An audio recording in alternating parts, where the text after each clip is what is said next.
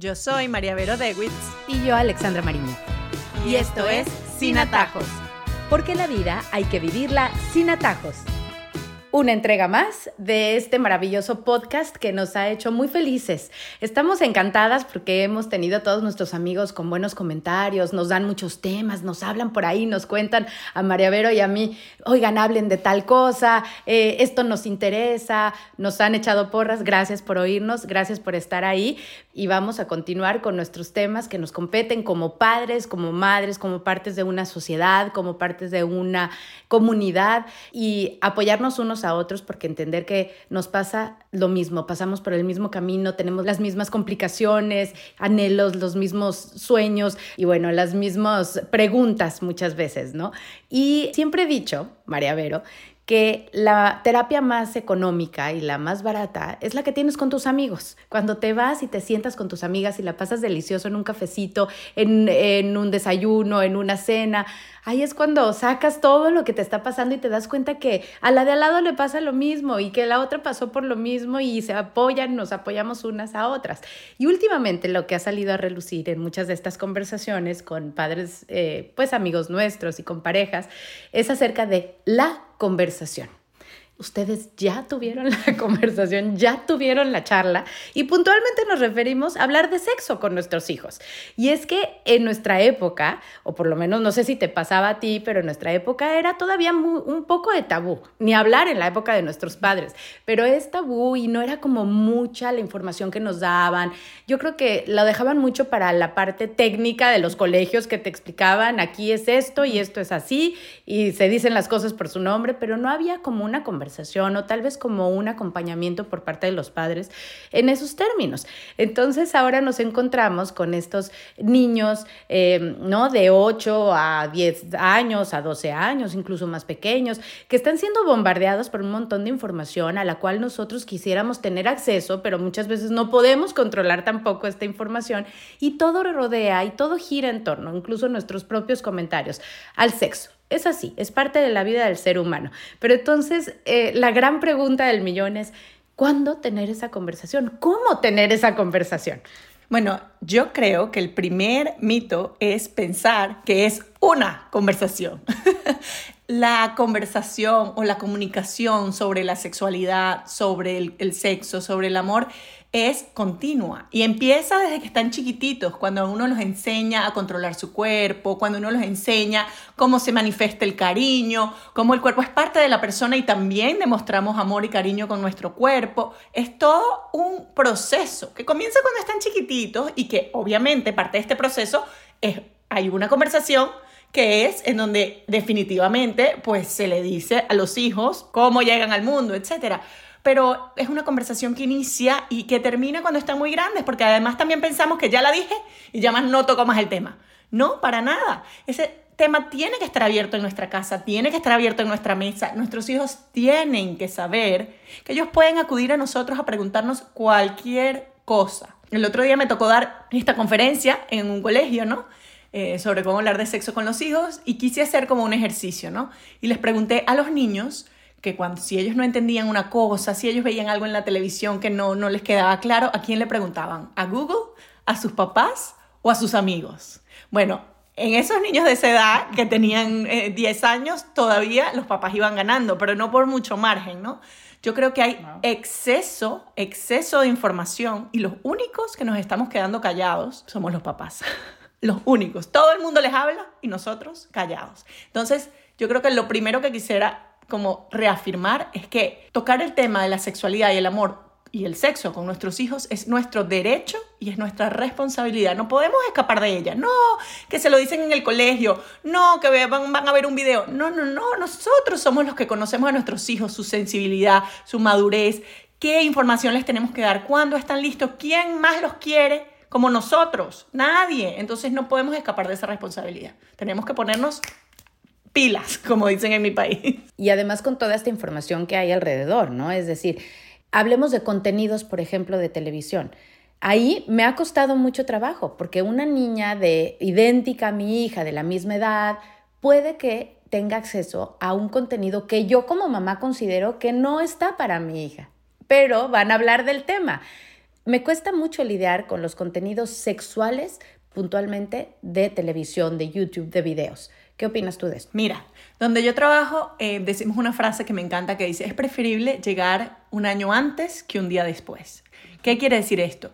Muchas veces los papás se asustan y dicen, es que no le quiero quitar la inocencia a mis hijos, ¿no? Y evidentemente queremos que sean niñitos chiquitos toda la vida, sabemos que estos temas les abren la mente a una cantidad de cosas que quizás quisiéramos aguantar y yo siempre les digo a los papás, miren, si viviéramos como Heidi en el tope de la montaña, esperen hasta que salga la inquietud natural, a ver que ellos les pregunten, etc. Pero la realidad es que no vivimos en una montaña, vivimos en una sociedad en la que, como tú dices, están muy expuestos, porque puede ser que los amigos ya están hablando del tema, puede ser que lo vean en, en una película, en una serie, entonces es preferible llegar antes, pero llegar nosotros.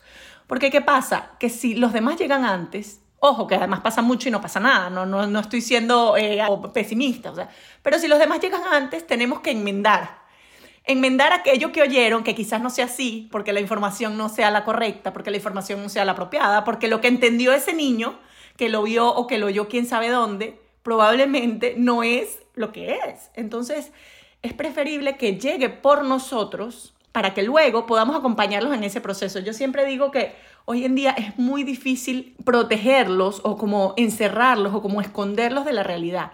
Yo soy más partidaria de acompañarlos en ese proceso, es decir, ¿van a verse expuestos a estos contenidos? Sí.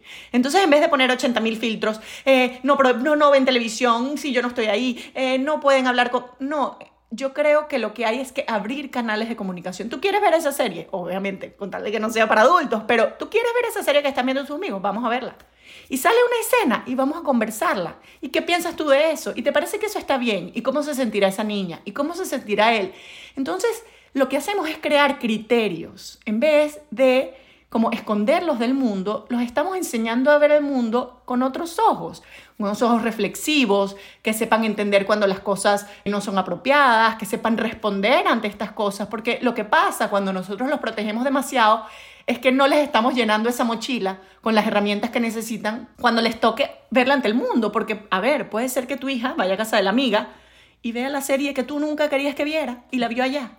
Entonces, ¿cómo va a reaccionar a eso si no lo ha hecho contigo, si no le has mostrado el camino, si no la has hecho crear esos criterios, ¿no? Obviamente yo no estoy diciendo que es que entonces tienen que estar expuestos a todo, pero sí, si vemos, por ejemplo, que hay un tema que está muy eh, de moda, que ya nos está mostrando inquietudes, preguntas, etcétera, pues vamos a hablarlo, vamos a verlo, vamos a ver cuál es el revuelo, porque lo van a oír, lo van a hablar y es preferible que tengan pues la brújula de papá y mamá que les diga por aquí sí y por aquí no. Esa es otra cosa, ¿no? Que la brújula de papá y mamá puede que también esté bien enredada, porque qué difícil es tener una sexualidad saludable, que realmente es lo que todos deberíamos tener, pero hay tanto alrededor que es muy difícil incluso como adultos manejar una sexualidad saludable, porque es que yo creo que muchas de las parejas, de los problemas de pareja, empiezan en, la cama, eh, empiezan en la recámara, es así. Entonces, creo que hay que primero tener ese norte bien establecido para empezar a, cuestionarnos nosotros mismos y decir, bueno, yo cómo voy a abordar esto con mi hija. Tal vez los errores que yo he tenido en mi vida y de los que he aprendido puedo con mis hijos como mostrarles un camino, ojo, sin, sin ser la perfecta en el tema, sino como entender que es algo normal, que es saludable, quitarle como esos tabúes, paradigmas, esas telarañas que podemos tener en la cabeza. Hoy en día hay dos visiones predominantes sobre el sexo y la sexualidad, ¿no? La primera puede ser una que dice que el sexo no importa o que es como un deporte o como que no tiene implicaciones en la vida de una persona. Yo creo que es una teoría que evidentemente en la práctica se cae, porque el sexo es tan importante que incluso todos los problemas de abuso sexual, todos los problemas de violencia sexual son muy importantes porque el sexo importa, porque el sexo te afecta como persona, ¿no? Eh, hoy en día se hace mucho la distinción de que tenemos un cuerpo. Yo siempre a los papás les digo, no tenemos un cuerpo, somos cuerpo. Porque si yo me corto el dedo, no le duele al dedo, me duele a mí. Entonces, lo que le pase a mi cuerpo me pasa a mí. Y lo que mi cuerpo haga, lo hago yo. Entonces yo creo que esa disociación trata un poco de vivir la sexualidad como algo ajeno a mí. no es ajeno a mí. O sea, lo que le pasa a mi cuerpo me pasa a mí y lo que le duele a mi cuerpo me duele a mí, ¿no? Entonces, una visión es esa, ¿no? Esa despersonalización del sexo, como que no afecta en nada, es solo como un deporte, es una manera de socializar y sabemos que no es así.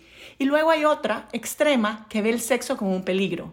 Entonces, nos, obsesionamos con las enfermedades, con las consecuencias del sexo, los embarazos no deseados y tratamos de pintarle esa imagen a los niños o a los adolescentes de que, de, que el sexo es malo, es peligroso, eh, te va a traer cosas que te van a dañar la vida. Ah, entonces, imagínate tú tener esa visión de la sexualidad, que es lo más bello de la persona humana, que es la manera más espectacular de entregarse, de dar amor, incluso de empezar una familia y que ellos tengan en la cabeza solo el tema de las enfermedades, por favor no vayan a quedar embarazadas, que por favor no vayan a dejar una niña embarazada. Entonces, eh, yo creo que hay que alejarse como de estas dos visiones y lo que tú dices, vivir una sexualidad integrada, entender que es importante para mí, para mi vida, que me afecta, pero que también es una realidad muy bella que Dios creó para el ser humano mientras, mientras se use bien, mientras se use bien, porque si se usa mal sí puede hacer mucho daño, pero si se usa bien, trae mucha felicidad. ¿Qué es lo que está sucediendo? ¿Falta de información o es exceso de información? ¿Qué hay que abordar como padre para entender de eso está sucediendo? Es decir, no podemos cerrar tampoco los ojos a decir, o sea, una cosa es que tú no lo hagas y otra que no esté sucediendo. Entonces empiezan a desprender un montón de situaciones en las que le quieres hacer ver que lo ideal, pues sí sería como esperarte hasta que estés preparada, ¿no? Pero pues las hormonas juegan un papel importante, las amistades juegan un papel importante, tus creencias o las creencias de nuestros hijos juegan un papel importante porque entonces sí tienen en mente todas esas historias que ven en la televisión de este, ¿no? Romance perfecto, bueno, cómo manejar esa realidad de lo que sí sucede y lo que tú quisieras que sucediera. Yo creo que ese, ese, planteamiento es difícil porque es un problema global importante, ¿no? O sea, evidentemente creo que las soluciones son muchas y muy variadas. Y yo sí veo que los papás están como que se rinden antes de tiempo. O sea, tú ves papás de adolescentes muy chiquitos que ya te dicen, bueno, pero si todos lo están haciendo. Entonces yo digo, pero es que esa respuesta es una respuesta inmadura, es una respuesta que yo puedo entender de un niño de 12 años que me diga, mamá, todos lo están haciendo. Pero una persona adulta que te dice, bueno, es que yo no, yo no puedo hacer nada con mi hijo porque todos lo están haciendo, es como que, bueno, entrégale entonces tu hijo a, a, la vida. O sea, todos están fumando que fume, todos están drogando que se drogue. No, o sea, nosotros tenemos que tener una vara alta para nuestros hijos porque, porque nos importa su vida. Entonces yo siempre digo, a mí no me digan que todos lo están haciendo, o sea, no, no me lo digan, que me lo diga un niño, pero a mí que un papá no venga y me diga que todos lo están haciendo, porque esa para mí no es una respuesta de un papá que quiere lo mejor para su hijo. O sea, sí, todos lo están haciendo. ¿Cómo voy a hacer para que mi hijo tome las mejores decisiones y no se deje llevar por lo que todos están haciendo? Porque yo sé que no le va a hacer bien. Yo siempre le digo a los papás de adolescentes, mira, los adolescentes no tienen la corteza frontal desarrollada. La corteza frontal del cerebro es la que ayuda en la toma de decisiones y la responsabilidad sobre las decisiones que se toman. Es decir, no saben lo que están haciendo. no tienen la madurez para tomar decisiones importantes sobre su vida. Y el sexo es una decisión importante sobre su vida. Los adolescentes no tienen la madurez para manejar lo que trae el sexo en sus vidas. Es así. O sea, querramos verlo o no querramos verlo. Y por eso vemos adolescentes embarazadas, problemas de abuso sexual, niños que no saben manejar depresiones, ansiedades, porque están abarcando cosas que no están preparados para manejar en su cerebro. O sea, esto es real, esto no es ficción.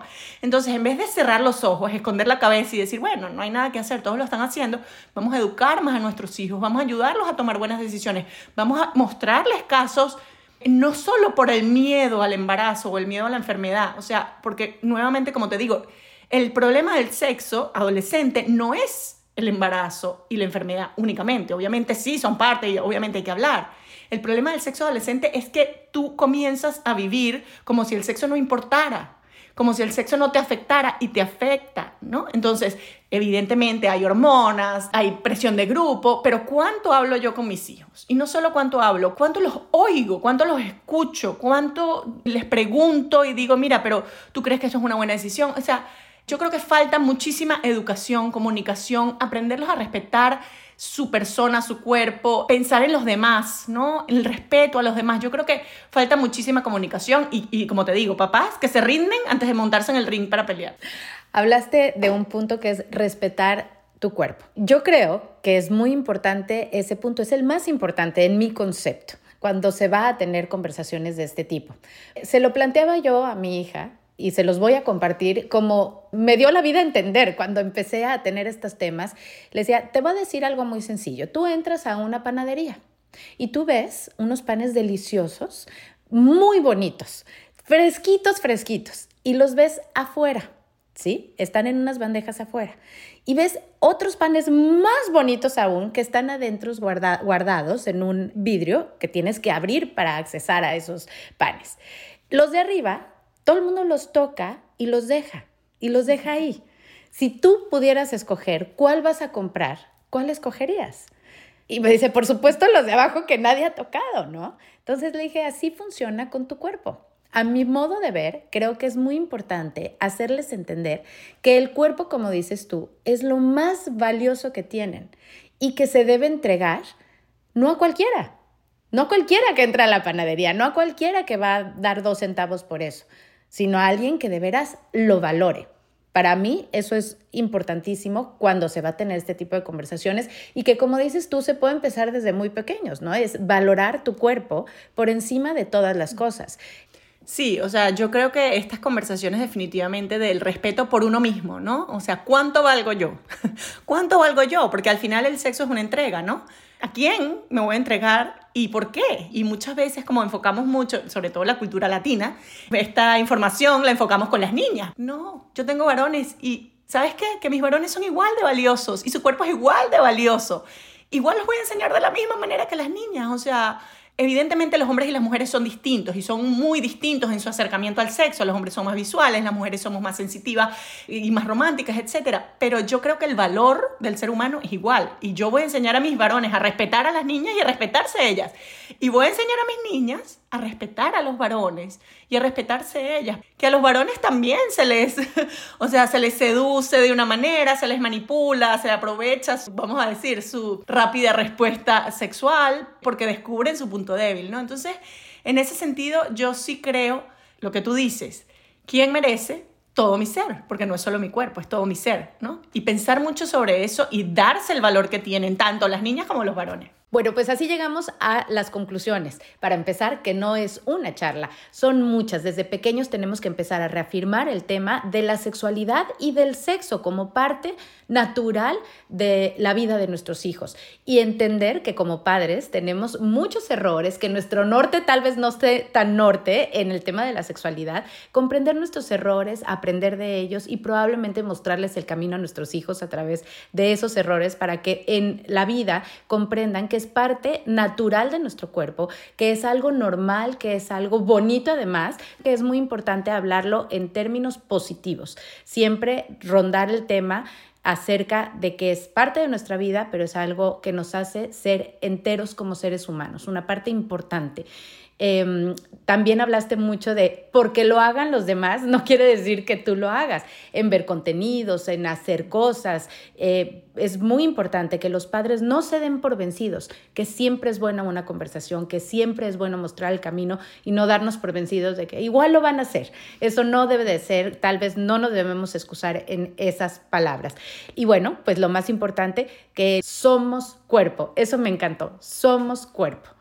Y bueno, yo creo que recordar siempre que nuestros hijos tienen que confiar en nosotros. No porque nos cuenten todo, no, que yo quiero que mi hijo me cuente todo, no. Yo quiero que mi hijo acuda a mí cuando tenga un problema, cuando no entienda algo, cuando tenga una pregunta, porque tampoco es sano que nos cuesten todo, cada persona tiene su intimidad y nuestros hijos también la tienen, pero sí que sepan que estamos siempre abiertos, que nunca los vamos a regañar si tienen una pregunta, que no nos vamos a escandalizar, pondremos nuestra mejor cara de póker si nos escandalizamos, pero la ponemos y siempre vamos a tener una respuesta para ellos, siempre con cariño, nunca regañándolos, porque es importante que este canal exista y esté siempre abierto para ellos. Y así concluimos, no sin antes recordarles que tenemos un correo electrónico al que nos pueden escribir. Si quieren contarnos sobre un tema especial que quieran que abordemos, nos pueden escribir a sinatajospodcast.gmail.com.